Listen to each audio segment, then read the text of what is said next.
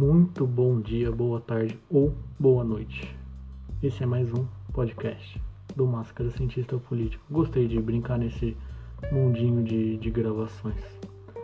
Enfim, sem uma longa delonga, é, hoje eu vou falar sobre o suposto suposto fracasso do, do liberalismo, da ideia liberal ou das medidas liberais que foi escancarado com a pandemia da Covid-19. Eu vou falar isso porque no decorrer desse ano eu vi várias pessoas no meio acadêmico, ou até na, na mídia, grande mídia principalmente, é, afirmando, alegando que a pandemia da Covid-19 nos trouxe a oportunidade de ver a ferida exposta do liberalismo ou do neoliberalismo.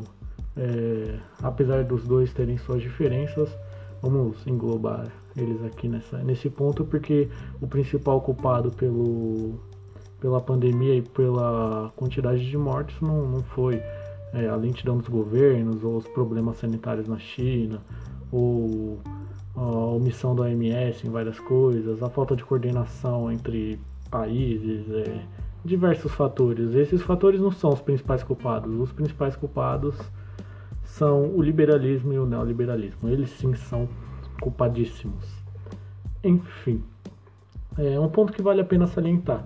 De fato, o Estado, em vários lugares do mundo, é, tomou um partido muito grande com a, com a pandemia, com o advento da, da pandemia, da crise sanitária, porque o Estado que teve que levar a cabo as medidas de restrição, é, levar a cabo o uso de máscara, é, até o socorro às empresas e medidas para evitar demissão em massa, o Estado em vários lugares do mundo, no Brasil não foi diferente, a gente gastou quase mais de, mais de 60 bilhões, que é o que a gente gastaria com, com o Bolsa Família, a gente gastou com o auxílio emergencial quase o quádruplo dessa, desse valor. E tudo isso saiu do bolsinho do Estado.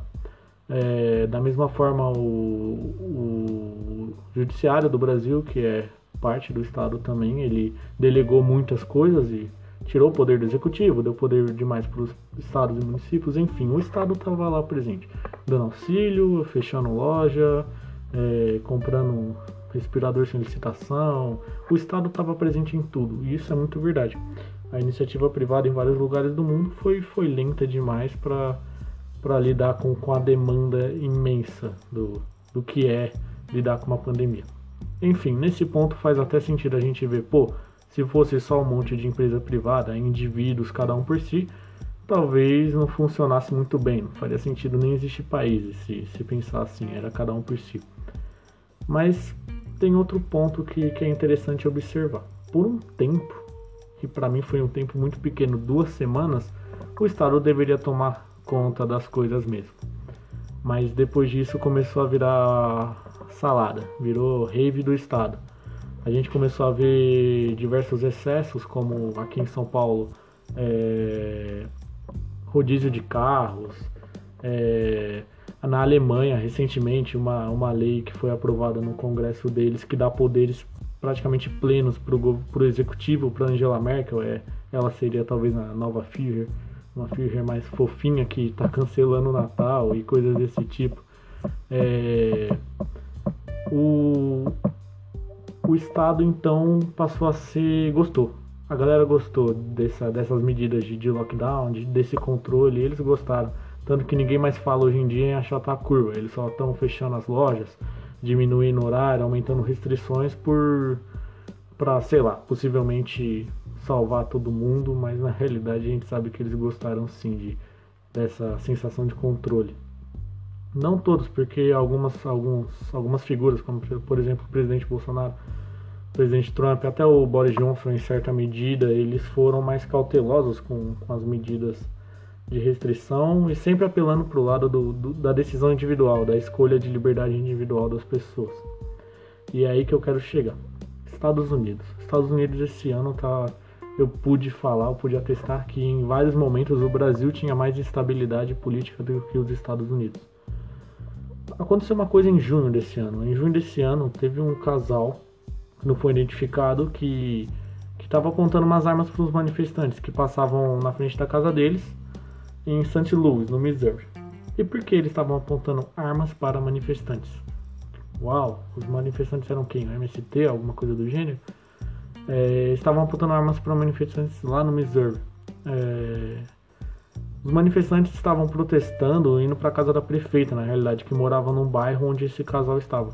A prefeita fez o quê? Ela estava lendo cartas de apoiadores, cartas de pessoas que, que enviavam cartas para ela numa live, aos moldes da, das livezinhas que o Bolsonaro faz por aqui. Ela estava lendo as cartas e ela disse, ela citou o nome de algumas pessoas que, que queriam, que gostariam que o salário dos policiais da, da cidade foram, fossem reduzidos. Tudo isso aconteceu depois daquele contexto da morte do George Floyd e toda aquela comoção pela, na pauta racial nos Estados Unidos, que é totalmente legítimo. E então isso deu um, deu um gatilho. E mais ou menos umas 500 pessoas caminhavam em direção à casa da prefeita, se chama Lida, Lida Crelson, a prefeita, o nome dela, para impedir para pedir o impeachment dela, na realidade. Impedir o impeachment é, é tenso. Para pedir o impeachment dela, ou uma renúncia. É, então, chegaram as imagens. Tinha um homem, um homem até engraçadinho, gordinho, de blusinha rosa, é, com uma pistola. Não, um homem com uma semiautomática e uma mulher com uma pistola. É, um rifle semiautomático o cara tava segurando. E eles estavam gritando com os manifestantes, mas não atacaram eles, só falaram que pra galera ficar de boa, passar tranquilo, não mexer em nada. Duvido até mesmo que as armas estivessem carregadas, não sei. Não sei se eles seriam loucos de sair com um rifle semiautomático na rua pra, por causa de um protesto. Mas enfim, como eu disse, Estados Unidos esse ano tá uma várzea. Se a gente viu até pelas eleições. É, então vamos lá. Como o meu querido mentor que já não está mais aqui, expoente do liberalismo que eu não canso de falar. Você deve até cansado, deve estar cansado de, de ver John Locke nas minhas publicações do Instagram, ou, ou até já citei ele em outros podcasts. É, ele dizia que é o seguinte: vamos ouvir o cara, que o cara é o pai do liberalismo moderno, praticamente. Pelo menos na, na pauta é, ideológica da coisa, não tanto na econômica. É, segundo John Locke, todos os homens têm uma propriedade em sua própria pessoa. Basicamente isso. Basicamente, todo ser humano é uma propriedade, sua própria pessoa, sua própria essência. O trabalho que uma pessoa efetua, os frutos que saem do, do suor desse trabalho, a gente pode dizer que são essencialmente dele. E ninguém tem direito de desfrutar do, dos resultados, senão ele mesmo. Como e, e em larga escala outras pessoas que, que são beneficiadas pela, pelo trabalho dele, mas geralmente a propriedade é a única exclusiva do, do trabalhador. A casa que ele comprou é propriedade dele, ou, ou, até melhor, a casa que ele fez é mais propriedade dele do que a que ele tenha comprado. O negócio que ele abriu, seja pequeno ou grande, é, seu animalzinho de estimação é propriedade dele, é, tudo que é fruto do trabalho do cara, da pessoa, é sua propriedade a gente passa por tudo isso e consegue perceber que o homem tem em si mesmo a base do que é propriedade, é, desde sua própria vida até os resultados que atingem terceiros. Lembrando que John Locke também contava a história da maçã. É, tipo, tem uma árvore, a árvore está numa praça, numa rua, um bagulho ali de boa. É, e tá ali para todo mundo pegar. Quando é que a maçã se tornaria minha, por exemplo? A maçã se torna minha, a maçã que está na árvore se torna minha a partir do momento que eu resolvo levantar, caminhar, erguer meu braço, pegar a maçã, fazer a força no galho, puxar e efetivamente ter a maçã nas minhas mãos. Então a maçã passa a ser minha, ela passa a ser a minha propriedade a partir do trabalho que eu tive para conquistar ela. É... O que a gente vê nos Estados Unidos que a gente viu muito esse ano, além do, dos protestos por questões sociais, né, fraudes nas eleições, possíveis fraudes, é, razões políticas, tem, tem os antifas. É, a gente viu nos Estados Unidos muito forte esse ressurgimento do, do espírito do liberalismo clássico, da base do que é uma propriedade, da defesa da propriedade da, a todo custo, seja ela a sua vida, seja ela o seu comércio, seja ela seu direito de, de manifestação. É, a gente pode observar nos Estados Unidos que se formaram várias milícias armadas, elas defendiam as propriedades dos outros e as suas, é, que no resultado final se resume em definir os seus trabalhos e suas vidas. É, por exemplo, nessa imagem dos casal, do, do casal, dos casais que. Dos casais. Nessa imagem do casal que estava definindo a casa deles, é, é, um exemplo clássico disso. É um exemplo claro e, e mostra que, pô, será mesmo que esse, que esse liberalismo está em crise? A gente está tendo uma, uma crise da ideia, do ideal liberal e, se torna, e estamos nos tornando seres humanos mais coletivistas e, e bonitinhos, e rosas, e azuis, coisas do gênero. É, será mesmo que o, que o liberalismo ficou com as suas feridas expostas? Eu creio firmemente que não. Eu, eu creio que o espírito do liberalismo está, pelo menos nos Estados Unidos e em outros países é, desenvolvidos, mais aceso do que nunca. Isso favoreceu, em parte, do Donald Trump. Mas algo que é bem verdade quando nós olhamos tudo o que aconteceu esse ano é que a gente observa no fundo, na, na, na raiz da coisa, o que aconteceu nos Estados Unidos e muita coisa do que aconteceu esse ano é, foi muito transnacional. É a primeira pandemia, basicamente, que a gente passa, um conflito mundial tão extenso desde o advento da globalização, onde tudo é muito mais interconectado. Então, desde a cooperação é, entre os estados para buscar uma vacina, por exemplo, a União Europeia, é, desde a coordenação da OMS, desde a, da, dos impactos sociais e econômicos que aconteciam em um país que vão se passando para os outros, tudo isso é muito amplo e acontece muito mais rápido hoje em dia. Então, eu lembro até de ter escrevido uma vez falando que o Brasil ele não deveria seguir o modelo europeu de combate à pandemia, porque nós não somos um país europeu, temos nossas particularidades, e que isso seria uma coisa meio, meio estranha, meio, meio ia resultar em umas coisas meio, meio ruins pra gente, e o que de fato aconteceu saímos fechando tudo aqui como se fôssemos é, países europeus, como se tivéssemos a mesma densidade populacional, o mesmo índice de desenvolvimento humano, o mesmo índice de liberdade econômica, o mesmo índice de crescimento do PIB, o que não temos. Então, mais uma vez a América Latina ou um país da América Latina tentando ser igual a um país europeu e fazendo tudo errado. Mas enfim, não é sobre isso que, que é o ponto da minha argumentação.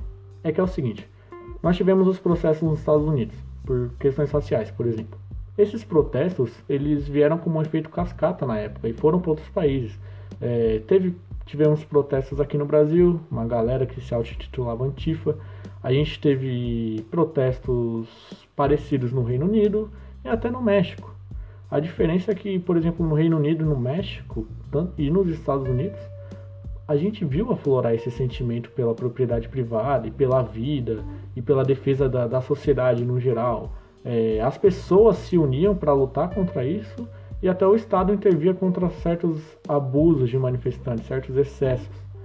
É, no Brasil a gente não teve essa onda de revitalização do espírito liberal e isso é um sinal péssimo, porque por exemplo semana passada o Dória saiu fechando um bar para para impedir aglomeração, alguma coisa assim, proibindo a venda de bebida alcoólica, o que não tem nada, não está nada relacionado com, com o aumento ou não dos casos, mas ele proibiu isso e basicamente não fizemos nada. O Brasil, brasileiro como um todo, não fez nada, não saiu de casa, não foi para as ruas e tal, só falou, ah, beleza, aconteceu. Mas a Brasel, a Associação de Bares e Restaurantes, ela entrou com, com ação na justiça e conseguiu reverter isso. Graças a Deus. É um primeiro sinal de que estamos reagindo a, a medidas. É, de, de, não vou falar ditatoriais, mas medidas que são excessivas e que não tem lastro científico nenhum. É, passou a ser uma coisa meio, meio demagógica até. É, mas ao mesmo tempo, quem fez isso foi a Brasel, que é um grupo seleto de, de empresários, basicamente, que, que cuidam desse setor, que, que tem interesse nesse setor não foi uma comoção popular. Isso mostra que a gente ainda não está tão, tão aflorado nesse sentido liberal da coisa e até mesmo o auxílio emergencial. A, a força que o governo coloca para ampliar esse auxílio ou para criar um novo nos mesmos moldes mostra que, que não faz tanto sentido. A gente tem que investir em algo definitivo. Geração de emprego. O próprio Bolsonaro falou, foi até meio hipócrita, porque ele falou que geração de emprego é o melhor programa social. De fato é, mas aí não pauta nenhuma proposta ou reforma que possa acabar gerando mais emprego. O governo não está pautando isso. O governo está preocupado para conseguir renda para continuar mantendo o auxílio emergencial, que angaria popularidade em, em pequenas partes. Apesar de eu achar que a popularidade do Bolsonaro não se deve tanto a só o auxílio, tem outras coisas. É, enfim, esse não é importante. O ponto é, na segunda onda na Europa, a segunda onda da Europa ela, ela trouxe essa ideia mais viva também, essa ideia de liberal, de, de liberdades individuais, ela, ela, ela trouxe mais viva em países como, como Itália, Espanha, é, Reino Unido também, é, Alemanha, a Alemanha teve mais protestos que, que na Itália na Espanha. Por exemplo, protestos para você basicamente deixar seu bar aberto. Para você, pelo amor de Deus, deixar o seu teatro aberto. É, você tem que pedir, pelo amor de Deus, para o governo deixar você viver. É um bagulho tenso, é uma coisa pedir, pelo amor de Deus, para o governo deixar você produzir, porque o governo não, não vai chegar na sua casa e falar: Ó, oh, putz, fechou sua loja na pandemia, legal, vou tomar aqui uma loja nova para você. O governo não vai fazer isso, ele tá cagando e andando. Mas deixar de pagar imposto você não vai. É... Até estressei aqui, mas enfim. É... Isso, gera um, isso no brasileiro meio que gera um sentimento de vazio, sabe? Se você não tem amor nem pela sua própria liberdade, como você vai ter amor pela sua pátria e pelo trabalho? Se você já fica feliz recebendo só auxílio. É... Como a gente vai dar valor para a propriedade que, que, que somos nós em nós mesmos? Eu acredito então que o liberalismo clássico não está com suas feridas expostas e onde ele faz presente, ele leva uma força descomunal para a moral e para a ordem ampliada. É basicamente isso. Sem segredos e sem, sem mais voltas, é, é sobre isso que se trata. Moral para a ordem ampliada. E eu acredito que, como John Stuart Mill fala no seu livro sobre a liberdade, que todo indivíduo é um poder em si só. E está na hora de começar a exercer isso. Hoje eu vi um meme, até engraçado. Você vê como esse negócio de lockdown, poder do Estado, ele se amplia muito para além de, de, só um debate liberal, neoliberal versus esquerda, versus progressismo, versus estatismo. É, tem, tem um meme, eu vi um meme sobre um cristão. Era um cristão, Nero tava falando assim pro cristão, que o cristão ele ia ser, lá nos primeiros séculos da igreja, né? Que o cristão ele ia ser crucificado ou dado aos leões em um coliseu só pelo fato dele ser cristão. E o cristão respondia assim: Ah, que bom, graças a Deus, vou morrer pelo, pelo que eu acho certo. É, aí tem um contraponto. Em 2020, um governador fala para o mesmo cristão, para um cristão moderno, pega e fala para ele: é, você vai ter que ficar em casa, você não pode abrir sua loja, você não pode ir no shopping, você não pode nem mais ir para a igreja cultuar seu Deus. E o cristão responde: Muito obrigado, é, que bom que você está se importando com, com a minha saúde minha vida. Um negócio que afeta tudo e todos. É, grande parte disso no começo eu até entendia que se dava o medo de não saber lidar com a pandemia, não saber o que estava acontecendo. É, mas entra aquele ponto, velho. É, então, trocadilho. A plantação do medo acaba gerando a, a colheita do mal. E isso é para além de Stephen King. A gente tem que tomar muito cuidado com essa coisa. É, nunca foi tão fácil, nunca nenhuma geração abriu mão tão fácil de todas as suas liberdades individuais. Nunca. E a gente viu quem detém os poderes agora. Quem, de, quem é detentor do poder, aquela coisa que o como é o nome daquele cara do cárcere? Gramsci. Ele falava sobre a hegemonia, né? Ele falava que para você é, entender certo sistema, entender certa coisa, entender certo governo para você para que você possa derrubar ele, você tem que olhar quem é a hegemonia daquela situação. É latente isso. É, os detentores da hegemonia nessa pandemia são são as pessoas mais ricas que não necessariamente se interessam com os pobres de verdade. É, grandes associações, os burocratas da OMS, é, os burocratas das, das indústrias farmacêuticas e os piores de todos, os burocratas do, do governo. Eles são detentores da hegemonia. Quem tem mais dinheiro tá, tá ditando a regra. E não, não, não tem como escapar disso. Ao mesmo tempo que é saudável buscar riqueza e, e tudo isso, é bem prejudicial usar isso para controle. Aí vem aquela coisa do C.S. Lewis, o controle do homem sobre a natureza não é nada mais do que o controle de alguns homens sobre outros homens usando a natureza como instrumento. Saiba que você é um poder em si só e que você, sendo poder em si só, pode muito bem ser sua própria hegemonia. Você não precisa de governador dizendo o que é certo para você. Você não precisa da OMS falando o que é certo para você. E você não precisa nem da mídia falando o que é certo para você. É, cuide, cuide de quem corre do seu lado e de quem te quer bem. Essa é a coisa mais pura e é uma frase do Chorão. E é assim que eu encerro o podcast. O terceiro podcast. A suposta ferida exposta do liberalismo.